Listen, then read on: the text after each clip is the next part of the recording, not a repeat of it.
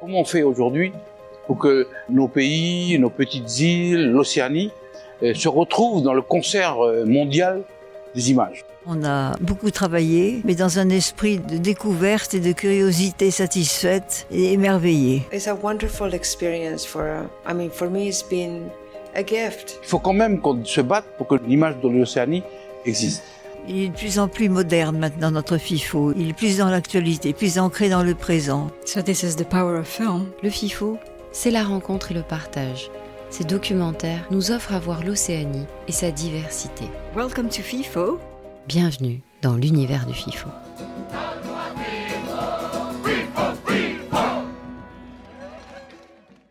Pour ce nouvel épisode du podcast du Festival international du film documentaire océanien, nous avons le plaisir de vous proposer un échange entre Franck Philippon et Myriam Bono, présidente de l'association du FIFO.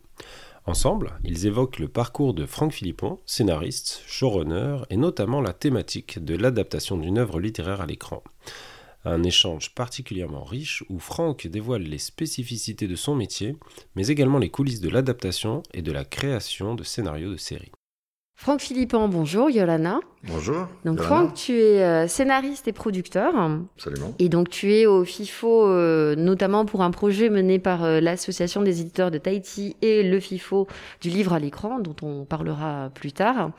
Et donc dans le cadre de ta présence au FIFO, tu as intervenu hier sur une thématique particulière, j'imagine, de ton activité, qui est l'adaptation d'une œuvre littéraire en scénario. Et tu expliquais hier qu'en fait, ça représentait en, gros un tiers de, de la production euh, audiovisuelle. Alors euh, déjà, est-ce que c'est maintenant ou est-ce que c'est une tendance générale? Alors, en fait, en préparant la conférence, j'ai un peu cherché des chiffres et donc je suis tombé sur le chiffre en gros de 30% d'un tiers. Euh, je ne sais pas si c'est euh, euh, une tendance qui, enfin, s'il y a une tendance à, à la hausse ou à la baisse. Moi, j'ai plutôt l'impression qu'il y a une tendance à la hausse parce que le la multiplication du besoin d'images euh, généré par les plateformes qui débarquent, le- le- la production de séries qui augmente, etc., fait que dans le process de hum, vente d'un projet à ce genre de partenaire, le- l'existence d'une œuvre euh, préexistante au projet qu'on propose est un plus. Donc, je pense que ça va plutôt pousser à hum, aller vers plus d'adaptations et on le voit dans les politiques des plateformes qui annoncent des très grosses adaptations, euh, le Seigneur des Anneaux, ce genre de choses. Et donc ça, à mon avis, ça a plutôt une tendance à, à faire qu'on aura plus d'œuvres euh, adaptées de, de livres, euh, d'autant que aux États-Unis, c'est une c'est quelque chose d'assez généralisé quand on propose un projet, surtout de série, l'idée d'avoir ce qu'ils appellent une IP, c'est-à-dire une propriété intellectuelle, donc en gros un livre euh, préexistant est un plus et facilite la signature d'un d'un deal. Je pense que les plateformes étant la plupart américaines, ça va plutôt avoir tendance à faire se développer cette tendance justement. En fait, ce qui facilite notamment, c'est aussi, euh, enfin, au-delà de l'œuvre littéraire, c'est d'avoir quelque part le pitch et l'histoire qui est déjà posée. bah, donc oui, oui, euh, voilà. évidemment. Oui, c'est- il y y a une matière, euh, donc on a déjà le projet entre guillemets qui est écrit, même s'il y a des- une adaptation à faire, mais il y a quand même une matière qui est là. Et euh, d'autant qu'avec cette matière est associée aussi une sorte de, de promesse d'un nom, d'un univers, euh, potentiellement évidemment déjà euh, une notoriété, euh, une fanbase de gens qui aiment ça. Donc euh, oui, c'est si, encore une fois quand on annonce une série sur euh, le Seigneur des Anneaux, ça génère tout de suite une notoriété et une envie chez les gens, alors que si c'était le même projet mais signé par un inconnu, bah, la promesse est moins forte. Quoi. Oui, Enfin, tout à fait, tout à fait.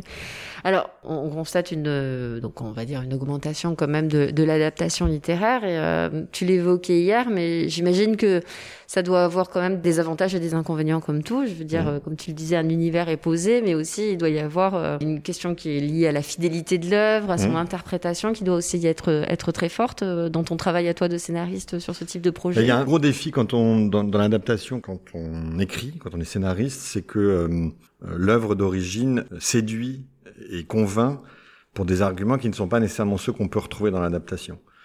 Et que donc il y a un, un énorme défi littéraire qui est de euh, réussir à tirer de l'œuvre originale euh, ce qui peut être exploité et exploitable dans le cadre d'un scénario, et à l'inverse de ne pas se tromper sur ce qui ne sera pas adaptable et qui donc fait qu'on pourrait se retrouver devant une adaptation ratée parce qu'on n'arrive pas à retrouver le charme et le- l'essence et l'esprit de, de l'œuvre d'origine. Donc c'est vrai que on se retrouve euh, à devoir analyser très précisément le contenu d'une œuvre qu'on veut adapter pour se poser la question de est-ce qu'elle est réellement adaptable? Est-ce que ce qui fait sa force est transcriptible euh, en, termes d'audiovisuel, c'est-à-dire de rapport à l'image, de rapport à des événements qu'un personnage va pouvoir traverser?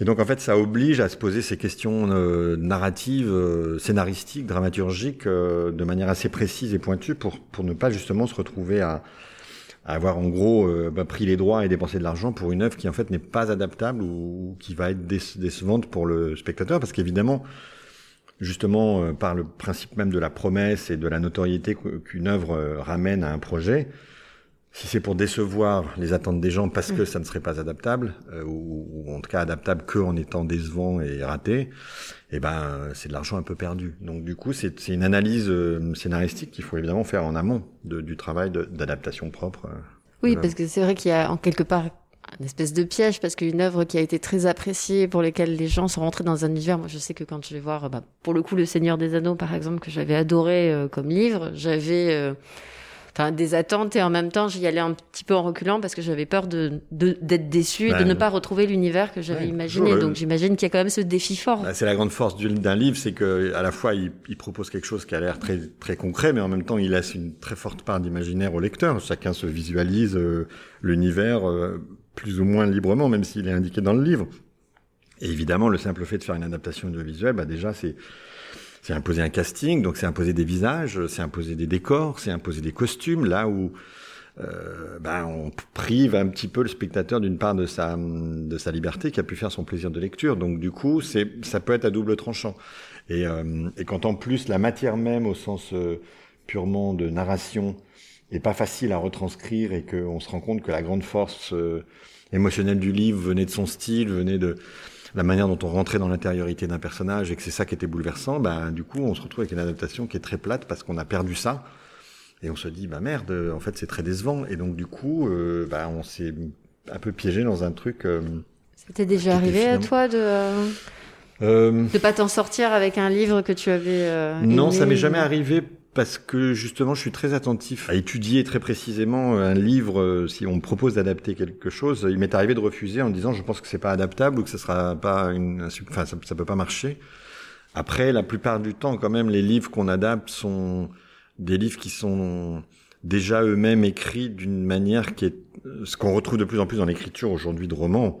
Il y a beaucoup de romans qui sont écrits comme des scénarios au sens où il y a des c'est écrit par scène avec des descriptions de scène avec des dialogues dans lequel l'intériorité des personnages est moins présent que la dramaturgie active euh, de ces scènes-là, et dans lequel le style est pas toujours euh, fondamental dans oui, le cadre pas du forcément récit. Ce qui prime, donc ouais. du coup, ça c'est plus, c'est comme une sorte de scénario un peu déguisé. Donc j'ai envie de dire, c'est, ça c'est plus facile à adapter.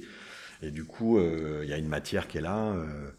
Après, on se retrouve face à d'autres questions qui sont plus techniques et pointues, mais qui sont assez fondamentales aussi. C'est le, c'est le fait que l'audiovisuel, sur enfin surtout les séries aujourd'hui, un peu moins le cinéma, mais, mais les séries en particulier, ont besoin de démarrer vite et fort et d'avoir une promesse très forte dans les premières euh, minutes et dans le premier épisode, le pilote, qui est fondamental. Pour que le spectateur accroche et, rentre dans l'univers tout de suite. Parce qu'on zappe, euh, Mm. on sait tous qu'on zappe très vite à la Mm. télé, même même sur une plateforme au bout d'un quart d'heure, si le, le Mm. truc n'a pas démarré, Oui, si on ça va vient arrêter, pas, on va oui, passer à autre sûr. chose. Mm. Et le problème, c'est que les livres peuvent se permettre de démarrer finalement plus lentement ou de ou de, de, de, de démarrer avec une longue exposition des personnages où on va prendre 50 pages à raconter des, des trucs du passé. Avant que l'histoire démarre, on va raconter des choses. Alors que, ben voilà, dans l'audiovisuel, il faut démarrer très vite. Et donc, du coup, on, on, on est obligé de hum, repenser l'organisation euh, de la narration et de l'histoire pour euh, dégager très vite euh, des enjeux très forts, identifiables, clairs, des promesses euh, qui fait que bah, le spectateur sera euh, complètement Sera attrapé direct, tout de suite sûr. euh, et projeté dans une histoire qui concrètement se met à avancer très vite. Quoi. Alors toi, du coup, dans ton métier, tu écris plus pour des séries ou pour le cinéma? Moi, j'écris principalement pour les séries. Je crée des séries. Ça fait une vingtaine d'années que je fais ce métier. Et quand j'ai commencé, donc c'était à la fin des années 90, au siècle dernier, et euh, c'était une période où les séries commençaient euh, à exploser, notamment les séries américaines. Mhm. Et euh, moi, je suis tombé dedans. Vraiment, je- j'ai tout de suite adoré ça.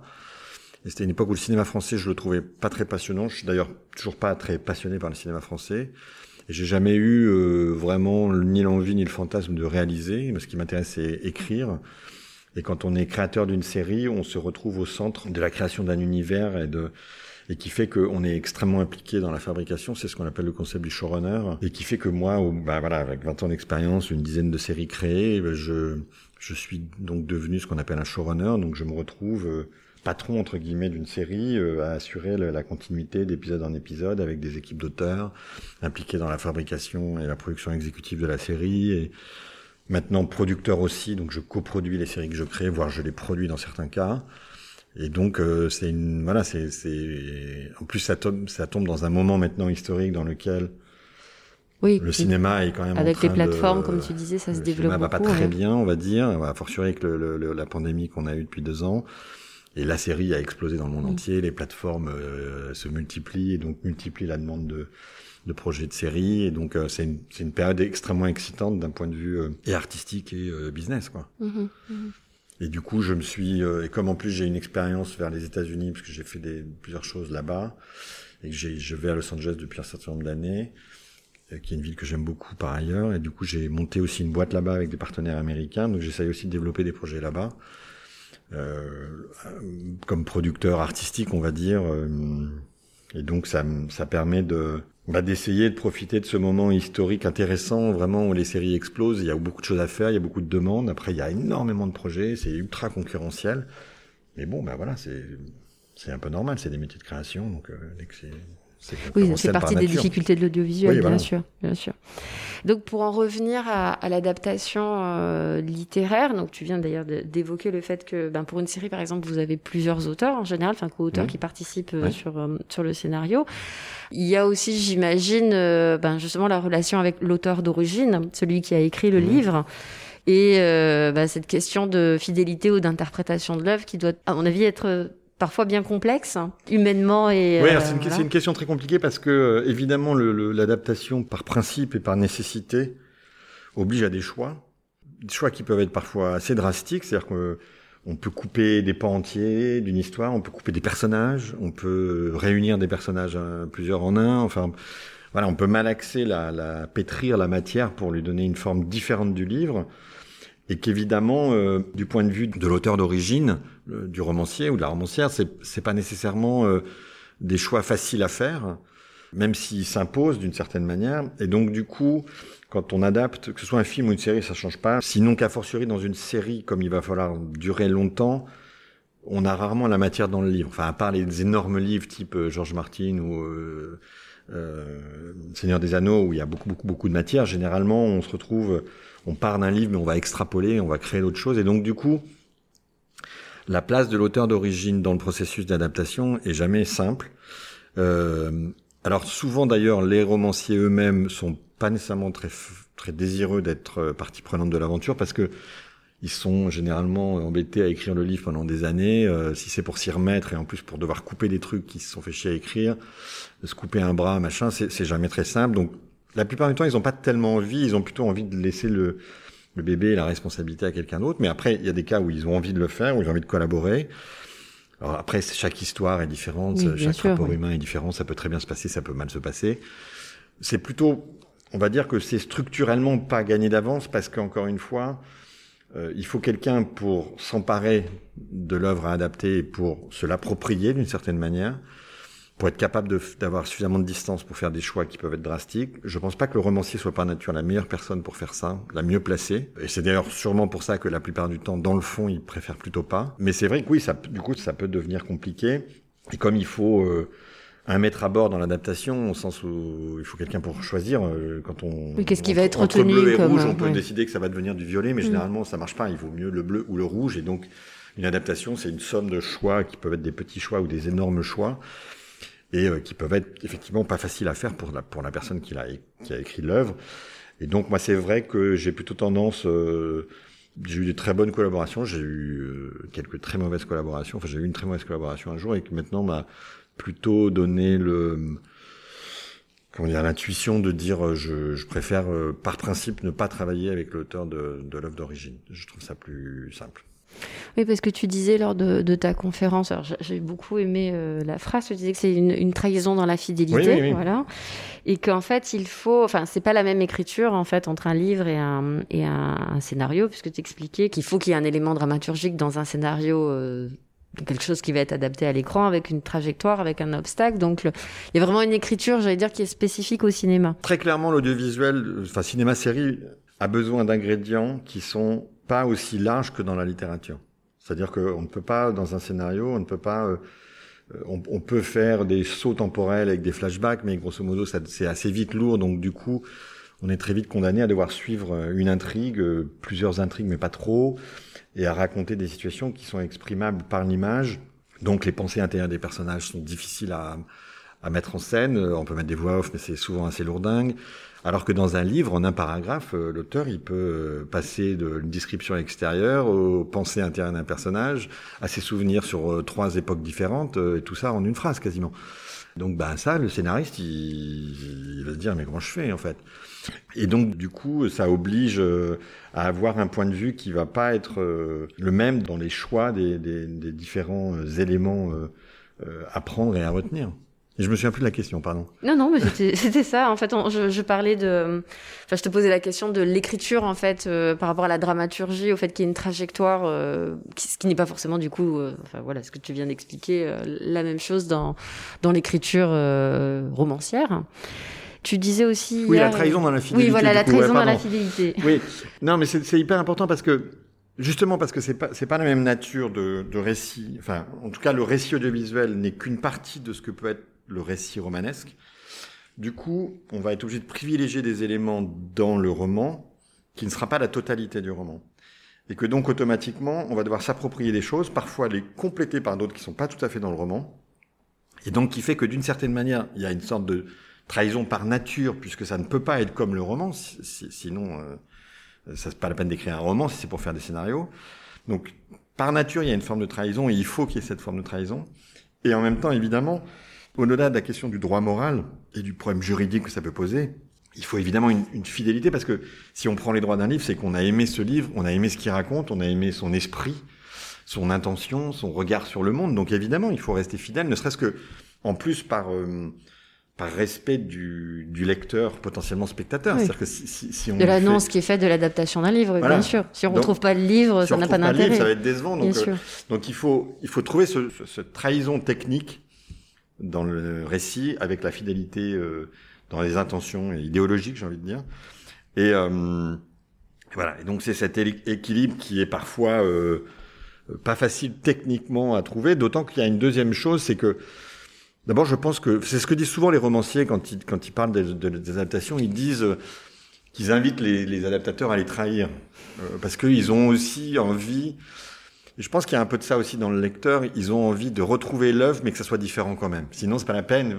C'est comme je prenais l'image hier, mais, mais je trouve que, bon, en tout cas, c'est une image qui me parle. C'est quand on va à un concert de musique, on a envie d'avoir, on n'a pas envie d'avoir les versions du disque parce qu'on a envie de dire, bah c'est bon, j'ai le disque. Oui, sinon ça sert à rien, ça bien sert à rien de venir à un concert. Donc, on a envie que ça soit évidemment les mêmes morceaux, mais que ce soit réinterprété et qu'il y ait une espèce de, souffle supplémentaire et de dimension supplémentaire qui fait que le live prend tout son sens.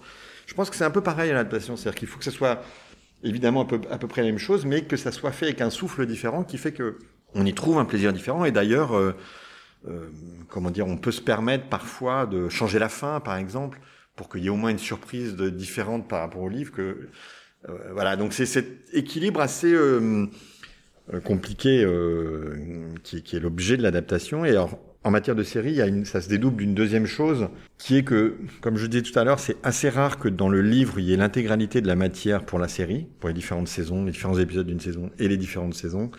Donc ça veut dire que de toute façon, on va euh, partir ailleurs, en fait. Et donc généralement, les livres dont on prend les droits pour faire une série, enfin une mini-série ou une série, on va prendre un point de départ, on va prendre des éléments du livre, et après, on va partir dans de la pure fiction. Ça peut être une idée ou le caractère du personnage, ouais, par exemple. Être, ouais, ouais, non, ça peut être parfois que même une idée ou, ou euh, c'est un point de démarrage ou c'est un bout de matériel et le reste va être ajouté par le par le travail de. Oui, il bah, y a, y a un exemple. Tu citais hier Arsène Lupin, mais j'y pensais en t'écoutant. Il y a aussi les, les séries des Sherlock Holmes, c'est un peu pareil. Enfin, on ouais, est dans l'univers du, du, livre et puis. Et d'ailleurs, euh... parfois, le, le euh, on ne prend que le quasiment le nom, enfin les, les mmh. droits d'un de, de, livre pour pour la signature, quoi, pour le pour le, la promesse, et derrière on on va réécrire beaucoup de choses. Ou enfin les James Bond, c'est pareil. Oui. James Bond au départ c'est un héros de livre. franchement, je ne sais pas par rapport au, je sais pas, il y a eu 30 James Bond en film. combien sont adaptés d'un livre réellement de Ian Fleming euh, Je suis pas sûr que les derniers le soient en tout Oui, cas. c'est plus l'univers en fait qui est issu de là, Voilà, même, tout à départ, c'est l'univers. Les premiers devaient l'être, parce que Casino Royale, est un- Oui. qui est un des premiers, est un livre. Euh, mais après, je pense qu'ils ont, voilà, ils sont amusés avec à le, dériver, le héros, euh, quoi. bien sûr. Alors, tu évoquais aussi une autre difficulté dans l'adaptation, qui est aussi bah, la question du coût. Hein, dire que, bah, ouais, j'imagine que toi, en tant que producteur, du coup, ça Ouais, doit être, être encore plus, euh, en- voilà, encore plus présent à ton esprit. Et tu, tu- voilà, tu disais que par exemple, un scénariste, il peut pas se permettre d'écrire une scène qui va coûter trop cher parce qu'il faudra trop de monde et que du coup, il doit aussi intégrer euh, cette réalité, voilà, Ouais, du coût financier de ce qu'on écrit, quoi. C'est très très important. Enfin, c'est au-delà de l'adaptation. Dès qu'on écrit un scénario, de toute Oui, façon, on, on a en tête euh, un petit peu quand même euh, le coût de, de, de ce qu'on écrit. A fortiori en télévision, en série, où en plus on a des délais de tournage beaucoup plus contraints, donc du coup il faut vraiment. euh, Enfin, ça fait partie de de de de, l'exercice, de la part de hein, mon métier, bien en tout cas sur le showrunner, c'est vraiment de d'écrire en, en ayant intégré euh, intuitivement euh, les problèmes de, de, de coût, de durée, etc. Et donc oui, quand on lit un livre, il faut se poser évidemment la question d'emblée de est-ce que c'est tout simplement adaptable d'un point de vue financier. Bon, y a- il- c'est maintenant avec en plus la technologie et tous les effets spéciaux, etc. Il y a sur, sur le principe, il y a plus grand chose qui n'est pas adaptable. Euh, la question, c'est plus de de privilégier certains aspects au détriment d'autres pour se dire que ça va rentrer dans un budget. Parce que c'est toujours pareil dans un livre. euh, euh, on peut le faire dans un scénario, mais c'est pas très fair play. Mais dans un livre, euh, si vous des mecs dit euh, les Indiens ont attaqué le fort, euh, ça tient en une phrase. Mais pour un producteur, les Indiens attaquent le fort, ça peut être deux semaines de tournage Ouais, et sûr. beaucoup d'argent. Bien sûr. Ou alors ça peut être juste un, un bruit au loin. Enfin, on peut le traiter de manière différente. Et, et, et toute, certaine manière, toute la question de l'adaptation vient de ça. Et, qui rejoint aussi quelque chose de très important euh, qu'on retrouve particulièrement dans la série plus que dans le cinéma et plus que dans la littérature, c'est que la série, c'est un art du point de vue. C'est-à-dire que on suit un ou des personnages et donc pour qu'il y ait une identification du spectateur à ceux ou ces personnages, il faut qu'on raconte l'histoire à travers le point de vue de ceux ou ces personnages. Là où les films peuvent se permettre d'une certaine manière des plans plus larges qui embrassent les choses, une série va privilégier le regard d'un personnage sur cette situation, et, y compris pour des raisons économiques. C'est-à-dire que si on voit juste le point de vue d'un type qui est coincé dans Fort Alamo et qui voit des Indiens à travers un petit trou du, du, du mur, eh ben, Tu réduis le cadre, il y a moins de monde. Ouais, il y a trois personnes au loin avec un- une longue focale, plutôt que d'avoir un plan large du fort et des 2000 Indiens qui, qui, qui arrivent. Le roman, lui, il peut aussi se permettre d'avoir un point de vue euh, très au-dessus et de, de- mais de rentrer dans un personnage, de changer de point de vue. Le, le, la série oblige beaucoup à, à vraiment à, à focaliser sur un ou des points de vue très très très précis. Et du coup, euh, c'est pas à la fois pour des raisons économiques et c'est pour des raisons d'identification de- de- du spectateur pour qu'il ait envie de suivre le destin d'un personnage ou de plusieurs personnages sur euh, X épisodes. Et du coup, euh, c'est ce qui permet d'être un, un vrai critère de de choix dans une adaptation. C'est-à-dire il faut restreindre le point de vue, essayer de centrer sur quels sont les points de vue euh, euh, centraux, fondamentaux de la série qui vont être ceux euh, qu'on va suivre tout au long de, de, de l'histoire. Puis j'imagine qu'il y a aussi, surtout pour une série, des questions de rythme. Tu, tu le disais tout à l'heure, il faut que le spectateur beaucoup, soit beaucoup. accroché dès le départ, mais après, bon, bah, il faut que ça dure sur le long terme, et puis il Mm, faut beaucoup, que ouais. chaque épisode de la série ait un début, une fin. Enfin voilà, il y a un rythme interne à lui-même, donc Ouais, ça doit beaucoup, être une vraie complexité, oui. Ça c'est beau, c'est un des gros euh, un des gros défis euh, de l'adaptation, de construire une dramaturgie du suspense, du rythme par épisode, entre épisodes, etc. Enfin, c'est. Et on retrouve honnêtement rarement... euh, Moi, j'ai jamais vu de, de livre qui euh, soit euh, écrit... Enfin, en tout cas, j'en ai jamais adapté de livre qui soit écrit comme une saison ou avec déjà une structure par épisode qui fait qu'on on se dit ah c'est incroyable comme c'est bien écrit. Euh, Je, je prenais un exemple assez marrant hier, c'est que la seule fois de ma vie où j'ai eu un, roman, par exemple, qui, avait la durée d'un film parfaite, où je me suis dit c'est incroyable, c'est vraiment. J'ai appris, euh, c'était un roman de Jean-Paul Dubois, Hommes entre eux, qui est un projet que j'aime énormément. Et j'ai appris par Jean-Paul Dubois euh, quelques mois plus tard qu'en fait c'était un scénario au départ qu'il avait écrit et que comme il n'arrivait pas à réussir à le vendre, euh, ou le film s'était pas fait, je sais plus, mais euh, bref, il il l'avait novélisé comme on dit, c'est-à-dire qu'il en avait fait un roman et donc évidemment ça, ça collait pile à la longueur d'un scénario puisque c'était un scénario. Mais euh, là, par exemple, je suis en train de commencer le développement d'un projet bah, qui, qui se passe ici, euh, enfin que j'espère, je tournerai ici, qui est d'ailleurs un, truc intéressant sur le le, le double point de vue du scénariste et du producteur sur un projet. Je- ça fait des années, je, je, je, je viens régulièrement en Polynésie, mais j'ai une partie de ma famille qui habite là, et c'est un endroit qui est, à qui j'ai des, des, liens euh, intimes, enfin sentimentaux, on va dire. Et ça fait des années que j'avais envie de revisiter l'histoire de la Bounty, mais du point de vue polynésien, et du point de vue des femmes polynésiennes. Alors voilà un sujet qui m'intéresse particulièrement. Et, et je tombe, c'était une envie, mais je savais pas très bien comment prendre le truc, et je tombe, en l'occurrence grâce à ma sœur, sur un livre néo-zélandais d'une autrice néo-zélandaise, mais publié euh, ici d'ailleurs par îles, et euh, bah, qui s'appelle Passage de Vénus, et que je lis et je me dis putain c'est exactement euh, ça qu'il faut raconter. Je trouve le bouquin euh, hyper intéressant avec un personnage féminin hyper fort et puis racontant la vraie histoire entre guillemets et à travers le vrai point de, enfin le point de vue qui me semble moi aujourd'hui intéressant et important à dire. Et, et du coup bon voilà j'ai pris les droits et je suis en train d'essayer de, de développer le projet et j'espère de pouvoir euh, en faire. C'est plutôt une mini-série, c'est-à-dire qu'il n'y a pas de saison 2, mais c'est juste, je sais pas, 6 ou 8 épisodes. Mm -hmm. Et ce qui est intéressant, c'est que le livre a, des personnages très forts. Dans sa narration, parce que la vraie histoire est connue, mais avec des gros trous dans la raquette, parce qu'on connaît des éléments, mais on ne connaît pas tout. Euh, même si c'est écrit par une descendante directe d'une des protagonistes, de, de Mitty, la femme de Fletcher Christian. Et du coup, euh, ça veut dire qu'en termes de... Il y a un matériau génial, il y a des personnages, il y a des points de vue, il y a des, une intention, évidemment. Mais en même temps, évidemment, il y a des trous à combler. Il faut reconstruire évidemment, il y a de la narration à faire. Évidemment, il y a du suspense à créer. Donc, on est obligé Enfin, on sera, j'espère, si on arrive à pouvoir faire ce projet, j'espère vraiment, on sera obligé de faire de la dramaturgie, donc de d'écrire des choses qui ne sont pas tout à fait dans le livre, qu'on ira peut-être piocher aussi à droite à gauche dans dans dans d'autres ouvrages ou dans, ouvrages, dans, dans des fonds historiques, historiquement validés. Mais de toute façon, manifestement, il y a plein de choses qui sont pas euh, connues parce que bah voilà. On connaît pas l'histoire, il n'y avait pas de, caméra à l'époque pour la filmer. Mais donc du coup, oui, on est né nécessairement obligé à partir du moment où on doit faire du spectacle entre guillemets, euh, pour trouver de l'argent parce que ça vaut cher ce genre de projet, eh ben on est obligé de d'accepter de, de, jouer le jeu du, du romanesque, de l'aventure, de la romance, du, du, huis clos parce que ça se finit à Pitcairn évidemment. Enfin c'est toute la partie Pitcairn qui est passionnante. Et donc bah là c'est c'est pas dans le livre, ça c'est dans aucun livre, donc on est obligé de oui on comble des trous puisqu'on a des points forts, des moments forts. On a la grande histoire on va dire à peu près. Et ben au milieu, ben quand on a la chance de pouvoir avancer sur ce genre de projet, ben on se retrouve, on fait ce qu'on appelle un atelier d'écriture où on va avoir, je sais pas, 4, 3, 4, 5 auteurs sous la direction du showrunner.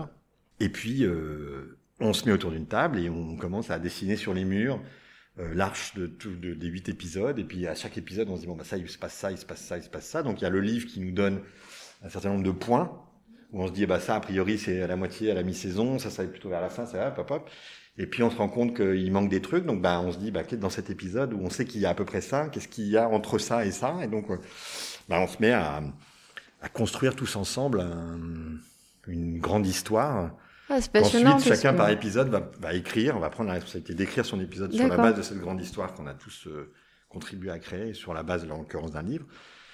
Et après, le showrunner, lui, euh, finalise les, reprend les épisodes pour donner une espèce de pour replanifier ouais. et donner un ensemble. Ok. Et hein. donc c'est, moi, c'est un processus. D'abord, j'aime beaucoup dans la fabrication de la série. Je trouve c'est un processus intéressant et créatif et hyper sympa. Et enfin, c'est un moment génial entre auteurs. Et en plus, euh, je trouve que dans le cadre de l'adaptation, dans, dans, ce projet-là, mais dans, dans c'est vrai de tout projet, c'est qu'il y a vraiment un mélange de d'utiliser et de s'inspirer, de se nourrir de, de, la matière offerte par le livre, et en même temps qui nous met au défi de combler plein de trous, et donc bah, de faire nous aussi notre travail de création et d'auteur. Et donc c'est une espèce d'empilement de créativité, mais c'est ça la série, parce qu'après il y aura des réalisateurs derrière. Enfin, chacun euh, apporte euh, sa touche, euh, sa pierre à l'édifice, et, voilà, on, on, construit progressivement.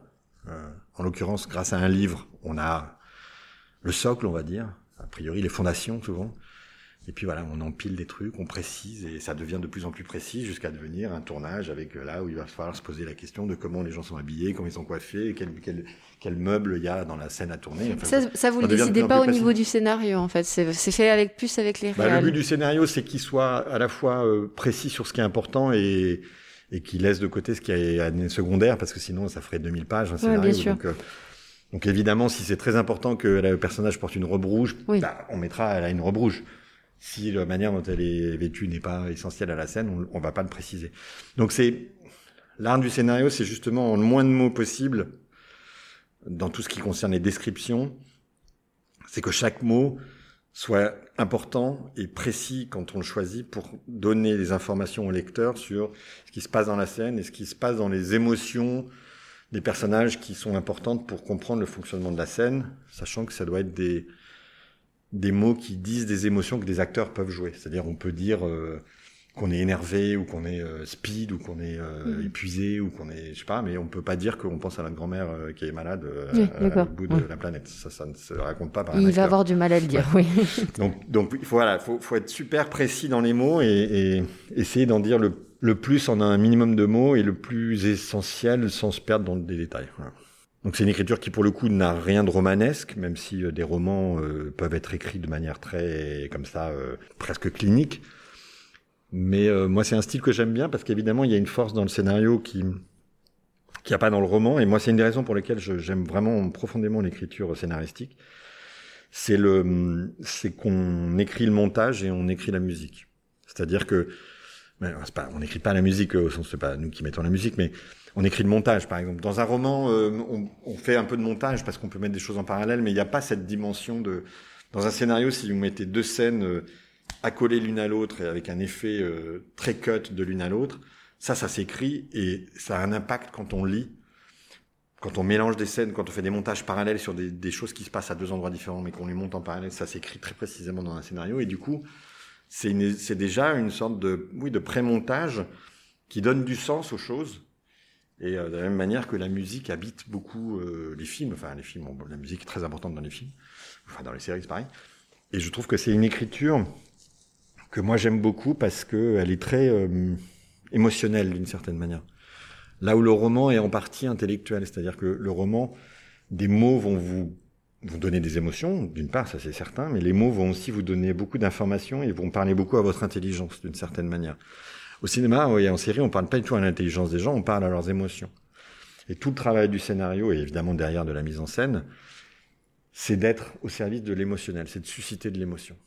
Et c'est l'émotion qui va faire que vous vivez l'histoire, que vous la comprenez d'ailleurs, vous la comprenez pas par le cerveau, vous la comprenez par l'émotion. Alors de temps en temps, on vous donne des Oui, informations sûr, importantes parce que faut bien, mais Faut il faut en donner le moins sûr. possible parce que le cerveau, il capte pas beaucoup d'informations dans un film, en fait. S'il y a trop de noms, trop de trucs, il, il passe à côté. Donc c'est que de l'émotionnel. Et c'est ça qui donc ça fait une écriture euh, beaucoup moins riche, du coup, qu'un livre, parce que vous pouvez pas commencer à disserter sur des problèmes philosophiques dans un scénario, ça n'existe pas. Là où un livre peut être fait de ça. Et donc, du coup, c'est, puisque c'est très émotionnel, euh, une émotion, ça, c'est pas simple à créer. Euh, vous faites pas pleurer les gens comme ça, même si c'est le plus facile d'une certaine manière, mais ça se fait pas comme ça non plus. Euh, vous faites pas quatre émotions dans une scène, c'est-à-dire que passer du rire aux larmes, déjà, c'est, déjà très compliqué. C'est possible, mais c'est compliqué. Et donc, passer du rire aux larmes à la peur, ça commence à devenir très compliqué dans une scène. Donc, euh, c'est une espèce de gestion comme ça. Il faut de- savoir doser. il faut savoir doser au bon moment et il faut savoir surtout, ce qui est le plus fascinant, il faut savoir préparer son effet. C'est-à-dire qu'il y a un truc très marrant dans les films, on se rend compte qu'on pleure rarement avant une heure de film. Parce qu'en fait, on se met à pleurer parce que c'est ce qu'on vient de vivre émotionnellement pendant une heure qui, à un moment, génère une vraie émotion qui s'appelle pleurer. Et que euh, si à froid, en cinq minutes de film, d'avoir la larme à l'œil, c'est vraiment très très rarissime, voire impossible. Euh, alors que, euh, bah, au bout d'une heure, une heure et demie, on peut, on peut exploser en larmes. Enfin, je veux dire, on peut être au désespoir. Oui, parce qu'on est pris dans à la l'histoire Parce qu'on est pris dans les voilà. trucs et que a été construit habilement par le texte et par la mise en scène un truc qui va à un moment délivrer son émotion. Et ça, cette, cette, euh, cette espèce de cuisine euh, un peu manipulatoire des émotions des gens, moi, je trouve ça hyper intéressant. Et, et c'est très compliqué à. Enfin, il n'y a pas de science non plus de ça. Enfin, je veux dire, c'est. Oui, tu On peux, cherche, tu peux, tu peux te préparer pour que ça arrive et puis qu'au fait ça n'arrive pas, pas. voilà. Ouais, ou- non, on- Ou l'inverse, ne Ou pas l'avoir ouais. prévu et puis les gens Et- vont et être c'est- bien sûr. C'est cette, cette idée qu'on qu'on n'est que des marchands d'émotions, enfin des constructeurs d'émotions, je sais pas comment on peut dire, des fabricants d'émotions. Euh, là où le livre est beaucoup plus, hein, moi je, je, enfin le livre est beaucoup plus, mais mais il est en même temps, c'est comme la différence, je trouve, entre euh, entre la musique sympho, enfin entre l'opéra et une chanson pop. Mhm. C'est-à-dire que pour moi l'audiovisuel c'est une chanson pop, c'est-à-dire que la petite bille, il y a trois, il y a quatre accords, euh, pas beaucoup d'instruments, une petite chansonnette, et en même temps, c'est bouleversant, mais c'est quand même, on peut pas dire que ce soit aussi puissant que le Requiem de Mozart. On Oui. peut pas, mais en même temps. Si ça fait, ça fait pleurer tout le monde aussi. Oui, Enfin, c'est- ça, c'est- ça, ça suscite l'émotion voilà. quand même, Donc, quoi, euh, bien moi, j'adore la pop pour ça, quoi. C'est-. C'est tout simple, mais en même temps, euh, tout le monde chante Let It Be. euh, les les Beatles, c'était plus connu que Bien. Jésus, qui, euh, c'était les nonnes. Et je trouve ça d'une puissance incroyable. Et je trouve que la, le- voilà, l'image, la série, le cinéma, elle a cette puissance incroyable de l'émotion brute presque un peu, qui peut être manipulée, factice, et on peut même dire bidon parfois, hein, c'est Mhm. clairement vrai. Mais il y a ce truc qui fait que voilà, il y a une puissance émotionnelle de l'image. Le livre est, est d'une autre forme de puissance. Euh, Oui, c'est plus les prend mots. aussi quoi. plus de C'est- temps parce que euh, un livre, on aime aussi un moment être dedans, euh, vivre dans cet univers-là. Et quand on finit le livre, on est triste parce qu'en fait, on était bien dans cet univers-là. C'est c'est un, autre- c'est un autre, c'est une autre forme de plaisir. J'ai envie de dire un peu plus sophistiqué, oui. évidemment, tout aussi. euh, C'est vrai que ça, fait partie de la qualité d'un livre quand on est triste de qu'il Oui, se finisse, finir, voilà. ouais. Y compris des très gros livres où d'un seul coup, on a été euh, emmené pendant. On y a passé un, du temps, il temps nous a et- accompagnés, oui, non, tout et on est triste que ça soit fini parce qu'on était dans un monde dans lequel on Mm. était bien. Mm. C'est vrai aussi dans dans un certain genre de sur les séries aussi qui par leur durée aujourd'hui recréent un rapport Bien au sûr. temps qui est Oui. assez intéressant. je C'est vrai que ça m'est déjà arrivé aussi de, de, de voir une série euh, où j'étais triste que ça s'arrête Bah ouais, c'est vrai. vrai avec vrai. le binge watching et avec les plateformes qui délivrent une saison et que en une journée et qui fait que tout le monde peut se Oui. taper la saison dans la nuit. Parce que, mais moi, qui démarrais dans un temps que les moins de 20 ans ne peuvent pas connaître ou dans lequel il n'y avait pas de plateforme, et du coup, on était obligé de suivre une série semaine après semaine. Et moi, j'ai un souvenir de Urgence, qui était une des très grandes séries américaines de la fin des années 90, qui était diffusée euh, sur France 2, euh, enfin, Antenne 2 peut-être, ça s'appelait à l'époque, je sais plus. Et donc, ça a duré, enfin, moi, j'ai dû arrêter au bout de 10 saisons, mais j'avais pas raté un seul épisode.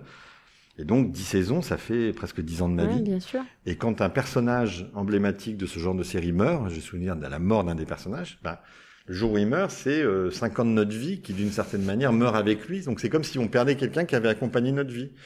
Et donc ça crée une émotion réelle, en fait, qui est notre propre rapport au temps.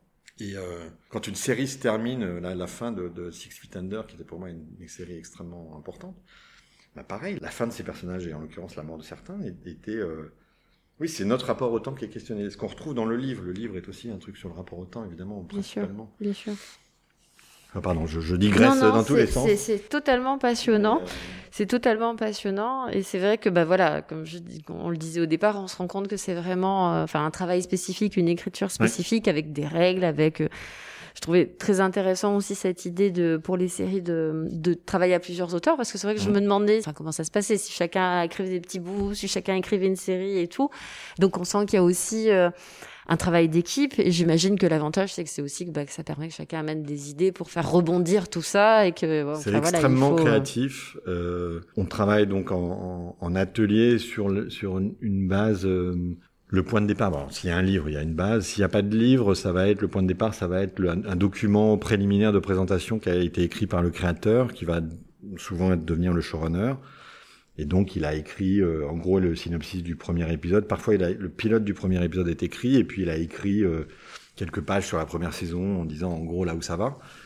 Mais c'est parfois euh, assez euh, parcellaire, et, et donc on, on se réunit et entre X auteurs et on, sous la direction du showrunner, on, se- on se on se met à discuter. Alors, on parle beaucoup des personnages, donc on va creuser les personnages, on va se poser la question de qui ils sont, d'où ils viennent, où ils vont, euh, comment ils se comportent, euh, et puis quelles sont leurs relations les uns avec les autres. Et puis d'un seul coup, quand on commence à ressentir un peu les personnages de l'intérieur, bah, on va se poser la question de euh, qu'est-ce qui se passe dans, dans, dans, dans, les intrigues qu'on développe. Il y a plusieurs niveaux d'intrigues, donc il, il y a un vrai, on- euh, on vrai pose travail. les bases au début de la saison, les grands moments, et puis après on commence à rentrer. chaque ça, doit être Enfin, passionnant à voir. c'est génial. Franchement, c'est une, c'est une, enfin moi c'est la partie que je préfère. Euh, On passe général. En plus, euh, avec les plateformes et avec la sophistication des séries, aujourd'hui, on a plus de moyens et de temps et de, et de professionnalisme pour euh, faire ce travail-là Pour atelier. poser l'univers. Moi, je sors de, de là en novembre-décembre, j'étais dans, dans un atelier avec des auteurs. On avait euh, nos propres bureaux euh, pendant deux mois où on était chez nous, et donc il y avait des, des fiches partout sur les murs, mais en même temps, on avait la machine à café, on avait des Oui, tout ce qu'il faut pour, euh, pour, pour que, pour que le cerveau machin, puisse tourner. euh. et, et voilà, et on parle, on parle pendant des heures et on cherche des idées. Alors il y a des jours où on n'est pas nécessairement super bon, puis il y a des jours où ça marche, et puis euh, et puis puis au bout de deux mois, bah, on a noirci plein de trucs. Et après bon, faut l'écrire. Après quand on l'écrit, il y a des trucs où on se rend compte que ça marche pas. Enfin bon, après il y a. Oui, il y a l'excitation de l'idée Ouais, qui ouais, finalement ouais. n'était pas bonne, je vois. Mais mais bon, on on, on, se, on teste les choses et, et progressivement, on, voilà, on, arrive à des choses qui fonctionnent. Et du coup, après, chacun euh, part en écriture sur son épisode. Donc là, ça redevient une un travail individuel, un travail plus personnel, mais qui est aussi une partie, enfin que moi j'aime beaucoup parce que c'est face à l'écriture que quand même qu'on trouve les, d'abord qu'on trouve les vrais problèmes qu'on n'avait pas vu venir et qu'on trouve les vraies solutions du coup. Donc c'est euh, c'est une partie très créative aussi, très différente, plus introspective, enfin voilà, qui est, que moi j'aime beaucoup. Et puis, euh, et puis après, bon, bah, une fois qu'on a la chance d'aller jusqu'au bout et que la, chaîne, la plateforme euh, valide le tournage, bon, bah, on rentre dans la, dans la partie qui est aussi, moi, une partie que j'adore, mais qui est une partie particulière, qui, qui, est la préparation du tournage. Enfin, le tournage en général, mais qui commence par une première partie qu'on appelle la prépa. Et euh, où là, euh, d'un seul coup, ce qu'on a mis des mois à écrire se, se fracasse contre ah, le réel. Et tu, tu es c'est ça? Bah, Généralement, on a des textes qui sont trop longs en minutage, donc il faut couper. Puis on, est, on a des textes qui sont trop longs, en, trop riches, trop compliqués à, dans un plan de travail à mettre en place. Ouais, donc tu dois. Euh... Donc il faut couper des trucs. Dans pour réécrire. C'est le job du showrunner, c'est sur tous les épisodes de trouver des solutions partout. La responsabilité de faire en sorte que. Que ça rentre dans le plan de travail et dans le budget. Et donc là, il faut. Euh, et il n'y a pas de discussion possible. C'est-à-dire si ça si ça marche pas, il ben, faut que ça marche. D'où la double casquette. Euh... D'où la double casquette. ouais. ouais D'où la double casquette. Mais moi, bizarrement, c'est une période, c'est une période que j'adore. D'abord parce que quand on sait qu'on va tourner, il y a quand même un soulagement énorme et ça devient une grosse machine. Donc ça devient euh, des gens oui, qui encore bossent. Autre chose, bien sûr. C'est excitant. Mmh. On a deux mois pour tourner euh, et, et, ça va dans tous les sens. C'est c'est hyper excitant. Alors que quand on est dans, la, dans l'espoir d'aller au bout, mais oui, qu'on n'est pas sûr, il y a une sûr. pression, il y a une Mm. peur d'une certaine manière qui est pas toujours agréable. Là, c'est une, c'est une pression excitante et agréable parce que dans le fond, on trouve toujours des solutions. Et, euh, et moi, j'aime bien parce qu'en plus, euh, je, je, je trouve euh, que les solutions qu'on, si on, si on est dans de bonnes dispositions par rapport à ce travail et qu'on accepte l'idée qu'on va réécrire dans l'urgence de la prépa, je trouve qu'assez souvent, ça permet en fait de trouver des meilleures solutions, d'écrire des choses qui sont plus justes que ce qu'on a écrit parce que on, on euh, moi j'ai un souvenir la première fois que j'ai dû faire ça, c'était il y a 20 ans, c'était sur la première série que bon, j'avais été de fait le showrunner, on ne disait pas comme ça à l'époque, mais et je me souviens de, de d'un jour où, il fallait justement euh, changer une scène de, de, décor parce que pour des questions de plan de travail. Et donc j'avais écrit une scène que je trouvais superbe dans une, de, de gens de partaient dans une cuisine qui s'engueulaient. Et puis euh, pour, le, pour un problème de décor, il, on, il fallait le faire dans la rue.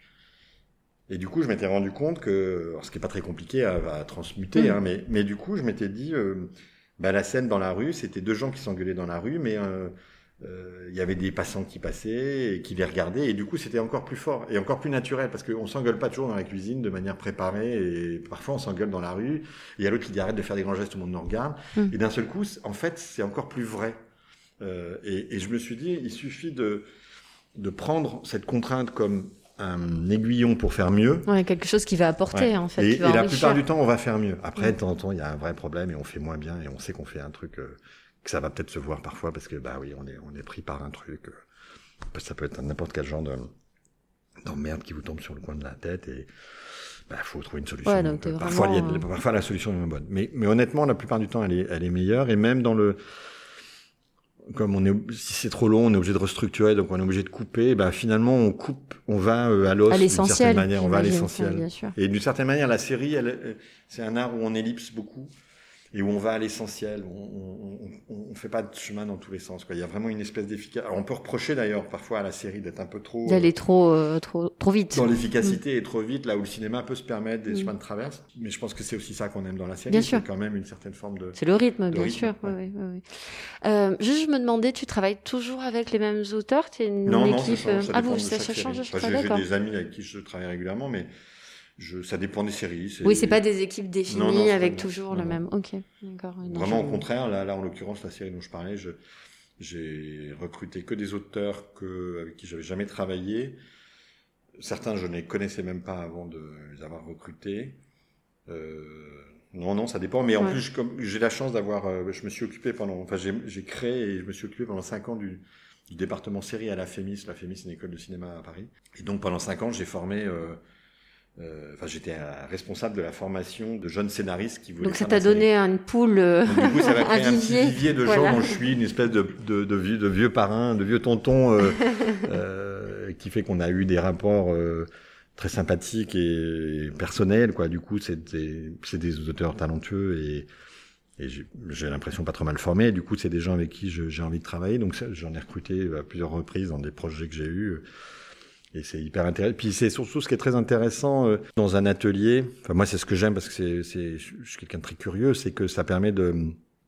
Ce qui est intéressant, c'est de mélanger des gens qui n'ont pas le même profil, que ce soit d'âge, de sexe, de- d'ethnie, de, d'origine, de tout, pour pour euh, avoir des, des regards différents.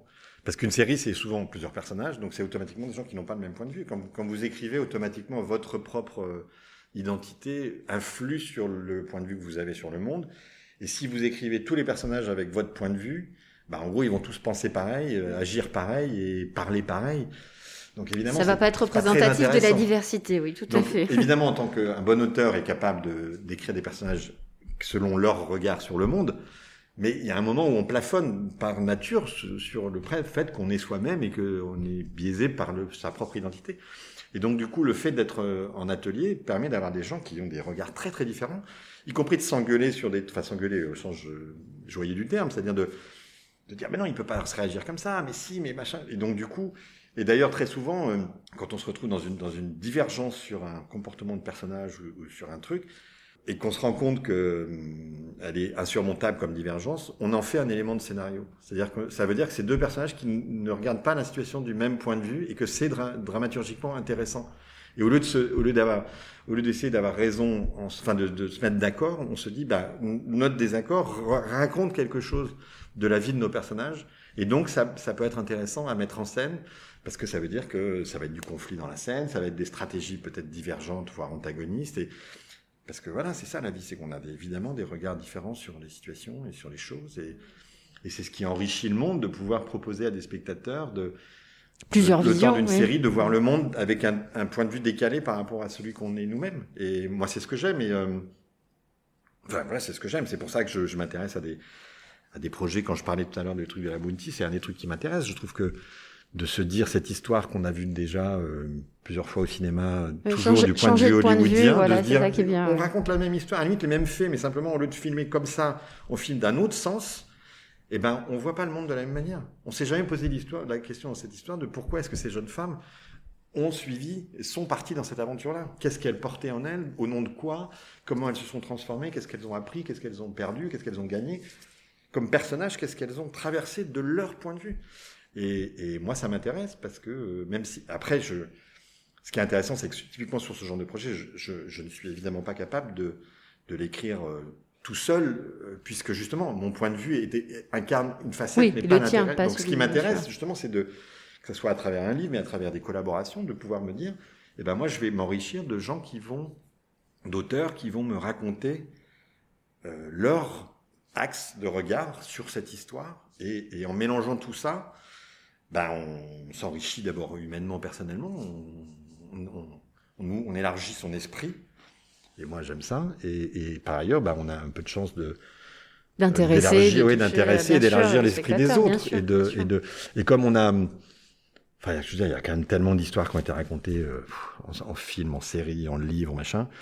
Aujourd'hui, c'est pas nécessairement euh, en série, par exemple. Je suis, bon, évidemment, on peut toujours trouver une, une idée nouvelle, géniale, qui a jamais été faite, mais ce que je trouve intéressant aujourd'hui, c'est que le monde a tellement changé, et dans le bon sens du terme pour une fois, c'est que grâce aux plateformes, à tout ça, aujourd'hui, il y a un besoin de d'avoir des nouveaux regards. À la limite sur des histoires qu'on connaît déjà ou des sujets classiques, on s'en fout, mais de le, de le décaler, quoi, de, de le voir par un autre biais. Ça, je trouve ça intéressant. Oui, je suis d'accord avec toi. C'est vrai qu'on sent qu'il y a une, Ouais, il y a un une changement vraie- de perspective. il y a un vrai truc Ouais, comme ça, ouais, et de-.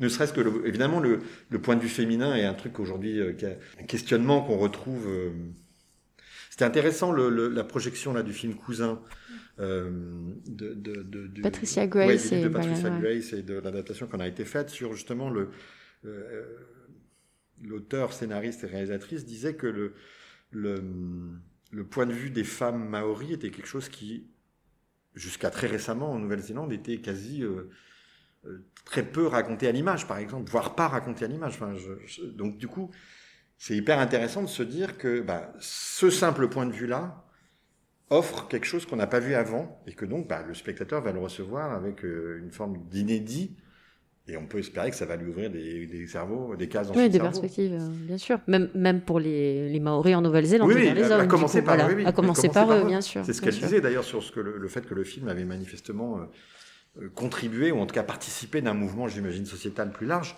Et, euh, et je trouve que c'est ça qui est bien dans la fiction aujourd'hui. Et ce qui est assez marrant, c'est que manifestement les plateformes, le business entre guillemets, participent de ce mouvement-là parce que, bah, pour des raisons purement mercantiles, pour aller choper des, des adhérents, enfin des, des subscribers, des qui prennent des abonnements, des abonnés. Des abonnés. Moi aussi, j'ai Euh, cherché le terme, du coup. De- pour aller en, en, en- en choper partout dans le monde, il, faut à un moment proposer. Si c'est pour proposer que de la série vue par des Américains, par exemple, Ouais. Bah non, il y a un moment, euh, les gens, euh, chaque pays a envie de, de se voir avec un point de vue qui. Je pense qu'on a aussi de plus en plus, oui, euh, enfin que ça se développe cette, cette curiosité de l'autre aussi, Bah, hein, que c'est que ouais. L'ouverture des, des plateformes d'internet et tout ça. Et bon, on va en venir au FIFO. C'est aussi un petit peu ce qui, ce qui est prôné ici. C'est vraiment cette euh, cette notion du regard, de la curiosité, d'aller voir comment ça se passe chez les autres, de voir ce qui est différent, similaire. Et, et il me semble pense, en ouais. effet que c'est on est dans un mouvement qui est plutôt plutôt bénéfique J'ai l'impression que le monde positif. a changé pour ouais. ça et que euh, effectivement, même en termes business, ce genre de partenaires en ont besoin pour faire de l'argent. Et après tout, moi, tant mieux parce que j'ai besoin de leur argent. Donc, euh, euh, je préfère que ils en aient besoin pour euh, pour se développer, de proposer des nouveaux regards, plutôt que de se dire on va continuer à faire. parce qu'il y a, y a, il y a hum, euh, moi, quand j'ai commencé à m'intéresser au marché un peu euh, international, on va dire, non franco-français en tout cas, euh, c'était euh, il y a une petite dizaine d'années. Le marché américain, par exemple, c'était encore, euh, du point de vue des financiers américains, c'était impossible de raconter une histoire, de financer une série qui ne soit pas des Américains, des points, un point de vue américain, et quasi exclusivement un territoire américain. Et est arrivé, par exemple, euh, euh, moi c'est le moment où je commençais à, à- à bosser un peu aux États-Unis, est arrivé une série qui a été un, un- une sorte de tremblement de terre au sens positif du mot, pardon pour l'image du coup, qui n'est pas une image euh, positive, mais de Narcos. C'est-à-dire que Narcos, qui a été un énorme succès pour euh, Netflix, c'est une série où on parle les deux tiers du temps en espagnol, avec des personnages qui sont pour l'essentiel euh, colombiens. Oui, oui. Alors certes, il y a deux flics infiltrés de la DEA qui parlent américain entre eux, mais on- tout ça se passe en Colombie la plupart du temps. Donc, et ça a été un carton, à commencer par les États-Unis. C'est-à-dire que d'un seul coup, ils et en plus, du coup, c'était, l'espagnol est une sorte de deuxième langue Oui. américaine, donc c'était, mais ils se sont dit bon bah on n'est pas obligé de, le, le- le public peut suivre, peut Oui, s'ouvrir il à peut des histoires s'intéresser à des histoires qui sont. Et, et maintenant, avec, euh, enfin, je veux dire, le succès de Casa des Papel, le succès de Squid Game, machin, en fait, aujourd'hui, Netflix, la question de la langue, ils en ont plus, c'est plus un problème. Oui. Le problème, c'est une bonne histoire et, et- et d'essayer de faire quelque chose que les gens peuvent euh, Découvrir, euh, se projeter passionner, oui, bien ouais, sûr. passionner. Mais la question de, de la langue, du pays, de tout ça, tout, tout est dans le fond euh, très ouvert maintenant. Et ça, c'est assez, c'est totalement nouveau. Et c'est assez dingue. Et quand on voit, euh, je dis ça, j'ai pas vu Squid Game, mais, mais quand on voit euh, une série comme ça, euh, qui est pas un très La gros frénésie budget, que ça a- qui vient, qui ça a vient de Corée déclenché, du Sud bien et qui sûr. est devenu un des plus gros succès de l'histoire, bah, il y a un truc, euh, c'est marrant, quoi. C'est, c'est quand même génial. C'est quand même génial. Puis c'est parce que, encore une fois, c'est du soft power, tout ça. Hein. C'est-à-dire que la vision du monde qu'on, promeut à travers les histoires qu'on se raconte et la manière dont on les filme, elle raconte notre inconscient collectif de, en tant que peuple, Oui, bien que sûr. C'est des images qu'on se bâtit, euh, enfin voilà, qui bâtissent notre, Ouais. notre façon de Et percevoir donc le les monde. Américains nous ont imposé leur, façon de voir le monde pendant des années, au point qu'on, on- bah, y compris leur mode de vie, enfin c'est un vrai soft power, ils sont, c'était consciemment un, un- soft power pour vendre le, le- le système américain, le Coca-Cola, etc., etc. Et ben si, si on est dans un monde dans lequel finalement on peut tous euh, contribuer euh, à notre, au petit soft power de notre communauté euh, culturelle et de notre vision du Oui. monde pour élargir la vision collective de tout le monde, je trouve que c'est super. Ah oui, non, c'est une très grande force. Alors pour finir, tu évoquais tout à l'heure euh, l'aspect formation et je, je- on sent beaucoup de passion hein, dans, dans, dans ton parcours et, et, euh, et j'ai le sentiment aussi que voilà, je, je disais tu es venu au FIFO pour un projet qui s'appelle du livre à l'écran, donc pour euh, participer à des, euh, bah, j'allais dire l'initiation d'ateliers d'écriture avec euh, d'adaptation de, de livres polynésiens. Donc là, euh, c'est euh, quelque chose qui est important pour toi cette transmission, euh, ce, ce partage d'expérience. J'ad- J'adore la formation. Je, enfin, je- j'en fais. C'est c'est mon métier secondaire parce que mon métier prioritaire, ça reste de créer des séries et d'écrire et de produire maintenant. Mais j'adore. euh, j'ai toujours adoré la formation. D'abord, j'ai j'ai une j'ai une formation moi-même où j'aurais j'aurais pu ou dû même être prof.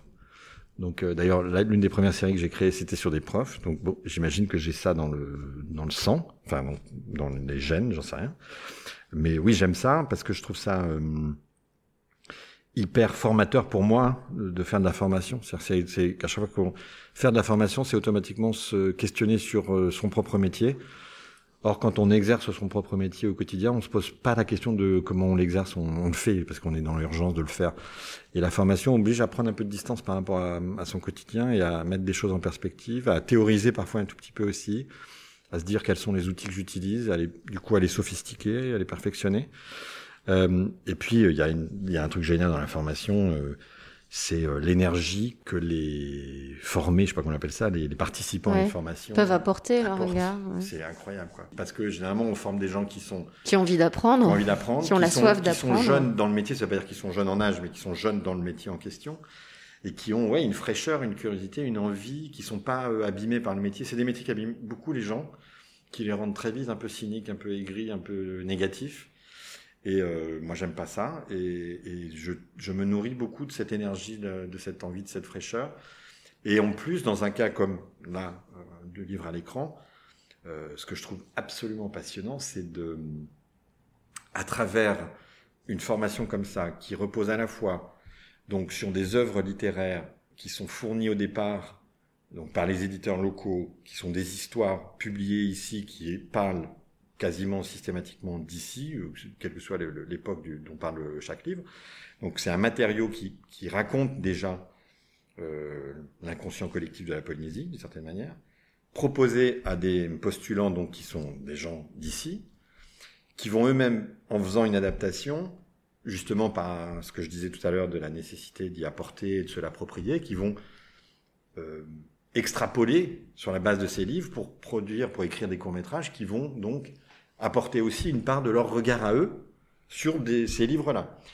Et donc, moi, de voir, d'abord de, lire, mais de voir ensuite ces participants dans leur travail de création, d'écriture de ce court-métrage, de ces courts-métrages, de, les voir penser, de voir leur créativité, de voir leur imaginaire, de voir leur regard sur leur monde, leur société, leur communauté.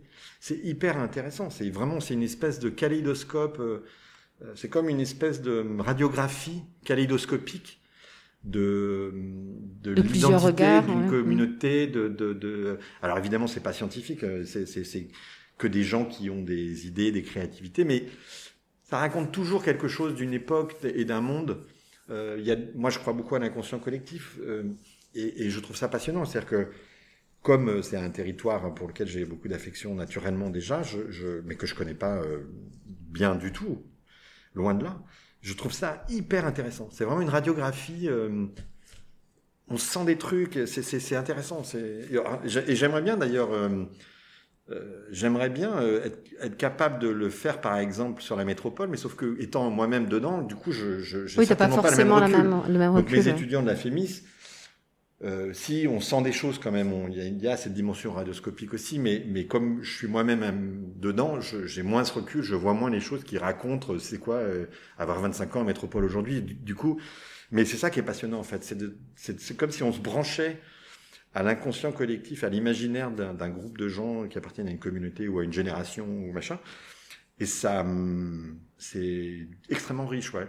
Et évidemment, c'est, il y a un côté presque euh, Enfin, je dis ça, c'est intéressé aussi, c'est-à-dire que ça, ça me nourrit, moi. C'est-à-dire, je me dis, euh, quand on est scénariste et qu'on commence à plus être tout jeune, euh, on se, moi, j'ai besoin d'être nourri et d'être connecté au monde réel parce que euh, j'écris sur le monde réel, moi. Donc, j'ai besoin de comprendre le monde réel. de voir l'humain et de, ouais. de, voir comment il réagit. Moi, ma petite sûr. vie, j'ai une petite vie comme tout le monde. Je, je, je, je, je, je peux pas, à travers ma petite vie, je peux pas découvrir beaucoup de choses du monde réel puisque j'ai une petite vie qui est, qui est centrée sur des petites choses comme nous tous. Donc du coup, la manière de comprendre le monde, euh, évidemment, on peut lire, voilà, machin, tout ça, mais c'est aussi de voir les gens et de. Il ouais, y a un condensé sur euh, sur ouais. une période, euh, ben, trois mois, hein, c'est ça Tu les as, ça a duré deux oui, mois. ça, a ça a démarré en octobre, fin novembre. Fin novembre, oui, c'est ça. Et donc il y a une première session de formation où il y avait un petit peu de théorie de l'écriture pour de scénario pour qu'ils soient un peu armés sur quelques concepts et, et des outils de réflexion. Et très vite, ils se sont lancés chacun dans l'écriture de leur court métrage, qui est une vingtaine de pages, sur la base donc de, des, œuvres que eux-mêmes ont choisies. Et on s'est fait des points euh, réguliers euh, par Zoom ou, physiquement sur les différentes étapes d'écriture. Alors au départ, on fait ce qu'on appelle un séquencier, qui est en gros la structure de l'histoire euh, sans dialogue, mais scène à scène. Donc pour, euh, ils ont fait trois versions de séquencier, enfin deux ou trois versions selon les, selon les participants et selon les, les projets. Parce qu'avant de dialoguer, autant être sûr de la structure, parce que ça sert à rien de dialoguer une scène qu'on va finalement mettre à la poubelle, c'est temps perdu. Surtout que là, deux mois, c'est pas beaucoup, c'est vraiment rapide, donc du coup, Va aller mieux être efficace. va aller quoi. mieux être Ouais. efficace. Donc avoir une structure solide, efficace, et derrière les dialogues, il y a une autre, un autre moment particulier, parce que dialoguer, c'est un, ouais, c'est un autre, c'est un autre talent. Oui, d'une j'imagine, certaine manière, c'est- une ouais. musicalité euh, particulière à choper. Et donc là, pareil, ils ont fait deux à trois versions de, de dialogue. Et on a finalisé ensemble la semaine dernière, avant qu'ils rendent euh, leur texte. Et donc le jury euh, a délibéré et le- les résultats seront annoncés. Et donc ils les pitchent euh, aujourd'hui dans Au FIFO, oui, voilà. heure au FIFO. Euh, chacun va pitcher son projet. Pitcher, ça veut dire raconter en quelques minutes l'histoire. Euh, et puis aussi de pourquoi ils ont fait, ils ont choisi telle ou telle œuvre. Et, euh, et puis après, voilà, le jury euh, décidera. Il y aura un lauréat qui, a priori, euh, de, de, de- aura la possibilité de tourner le court métrage dont il a écrit le scénario, dont il ou elle a écrit le scénario. Et, euh, et c'était intéressant parce que les œuvres étaient très très différentes. D'abord, le, le corpus offert par le par du livre à l'écran était, euh, il y avait des romans euh, épais, enfin des, des, des, des gros romans où il y avait des, des BD ou des livres pour enfants même, donc de quelques pages. Donc c'était vraiment un truc, un éventail Ouais. très large, Un large choix. un large choix Ouais. qui permettait à chacun de. Alors il y en a qui ont voilà, ils ont tous trouvé leur bonheur a priori, euh, et du coup certains certains textes étaient suffisamment, euh, étaient même trop, il y avait trop de matière, mais en tout cas l'adaptation était entre guillemets plus fidèle parce qu'il y avait beaucoup de matière déjà dans l'œuvre. Quelque chose de très construit, ouais, Ouais, ce que je et il t'expliquais. y avait des cas où c'était beaucoup plus parcellaire et que le travail d'adaptation consistait quand même à extrapoler à, et, à faire des choses plus, faire se l'approprier plus, je dirais. Euh, donc voilà, il y avait vraiment des choses très très très différentes. Alors globalement, on va dire euh, plutôt assez, euh, comme on dit, drama et pas très, parfois très dur. D'ailleurs, il y a des histoires très dures dans les, il y avait des livres très durs pas très dur dans les enjeux que ça racontait, les histoires que ça racontait. Il n'y a pas beaucoup de comédie, mais euh, bon, la comédie est aussi un genre, euh, c'est presque le plus difficile. Enfin, c'est pas Oui. facile de ça. De, Tu parlais des émotions tout à l'heure, d'amener à faire rire, ça doit être encore Ouais, plus difficile que d'amener à faire pleurer. Je ça, je suis pas du tout un auteur de. Enfin, j'ai fait un peu de comédie, mais très peu, et je suis pas très drôle dans la vie en général, et donc je, je trouve que c'est très dur la comédie. Enfin, c'est vraiment très dur. euh, Enfin, c'est voilà, c'est c'est ce qu'on dit souvent, mais c'est vrai. Je crois que c'est plus dur à écrire que le drame. Après, c'est jamais simple d'écrire, hein, mais mais c'est plus facile. Et puis même des livres de comédie, euh, je crois, je pense qu'il y en a moins. Enfin, euh, Oui, euh, a fortiori, je pense dans le, le ce qui est euh, ce qui est édité en, en Polynésie, il y a quand même pas beaucoup de comédie. On est plutôt dans des sujets là, il y avait beaucoup de sujets. sujets assez- sujets assez assez prégnants, assez graves. Ouais, oui, il y avait en des général, sujets oui, plutôt. très durs, avec des, Plutôt. des trucs superbes. Hein, enfin, vraiment, il y avait des, oui, il y avait, il y avait euh, comme livre, il y avait le roi absent, il y avait euh, mutisme, il y Oui. avait les cartes postales de Chantal Spitz, euh, euh, il y avait euh, Oui, des, des- toutes des- des, œuvres littéraires avec en effet un, un Ouais, univers très marqué et, Et dans le cas des, œuvres euh, ép- épaisses entre guillemets, par exemple le roi absent, Oui, le roi absent, c'est euh, un le- gros livre. l'auteur avait choisi euh, un, Un extrait. passage. Oui, Mm. parce que sinon le c'est- Oui, non, en c'est- court c'était un peu métrage, en abyssal court métrage, pour, oui, non, euh, c'est trop court. Donc voilà, les auteurs dans ce cas-là, donc, quand il y avait un livre euh, conséquent en termes de pages et d'histoire, avaient choisi un- une vingtaine de pages à un endroit pour qu'il y ait une sorte de petite totalité qui permettait de faire un court métrage. Parce qu'évidemment, euh, on peut pas adapter 500 pages en un court métrage, Oui, c'est- illusoire. quoi. Bien sûr. Bah écoute, euh, en tout cas, moi j'ai hâte de découvrir tout ça, puis j'espère euh, qu'on pourra, euh, enfin que c'est, c'est, ce court métrage se réalisera et qu'on pourra Bah, le projeter oui, au oui, Ouais, non, ça serait une belle finalité. Oui, oui, c'est prévu, mais bon, c'est jamais ce qui, Oui, voilà, ce qui au final arrive. C'est toujours un long chemin. Voilà, donc, on, on verra combien de temps ça mettra. Mais en effet, non, c'est un, un très très beau projet. En tout cas, je te remercie pour pour ton Bah temps. C'était vraiment passionnant. un plaisir. Et euh, bah, j'espère aussi qu'on aura l'occasion de t'accueillir à nouveau Eh au ben, FIFO j'espère pour bien. tous ces beaux projets. J'espère bien. Merci. Merci. Au revoir.